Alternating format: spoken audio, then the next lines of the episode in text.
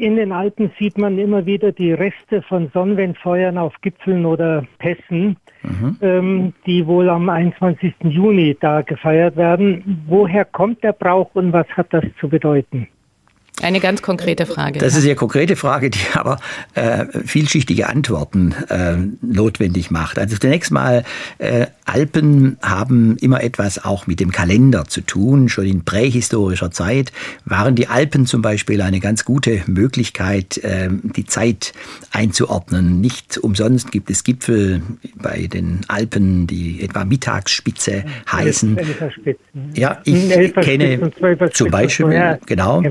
Äh, ja. Ich selber kenne Bauern etwa im Engadin in der Schweiz, äh, die stellen sich auf einen bestimmten Punkt auf äh, ihrer Alp, so heißen ja dort die Almen, und dann ja. können die einem auf zehn Minuten genau sagen, wie viel Uhr genau. es ist. Also die Alpen ja. haben natürlich allein durch die Konturierung des Horizonts so eine Zeitgliederungsdimension.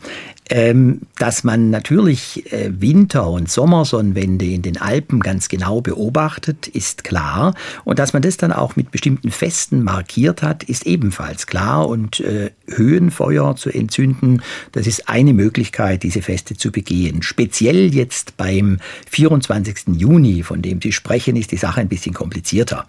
Ähm, heute ist ja am 21. Juni Sommersonnenwende, allerdings nach altem Kalender war es tatsächlich der 24. Aber dieser 24. Juni ist ja auch der Johannistag, also Tag Johannes des Täufers, der... manchmal Johannisfeuer. Ja, genau. Und dieser Johannes, der bildet ja sozusagen die Achse durchs Kirchenjahr. Ich weiß nicht, ob Sie das schon mal überlegt haben. Der 24. Juni, wenn Sie da das Jahr zyklisch anordnen, eine Achse durchs Jahr legen, dann kommen Sie auf den 24. Dezember. Also äh, der Johannes, so steht es ja auch in der Bibel, geht Christus sechs Monate voraus und dieses Fest weist sozusagen auf Weihnachten voraus und die Feuer, die am Johannistag entzündet werden, jenseits dieser kalendarischen Feuer, die sind ganz einfach auch christliche Symbolik. Denn Johannes äh, sagt ja von sich, er sei noch nicht das Licht der Welt, er solle nur Zeugnis von dem Lichte geben. Oder ein anderes äh, Johanneswort, er selber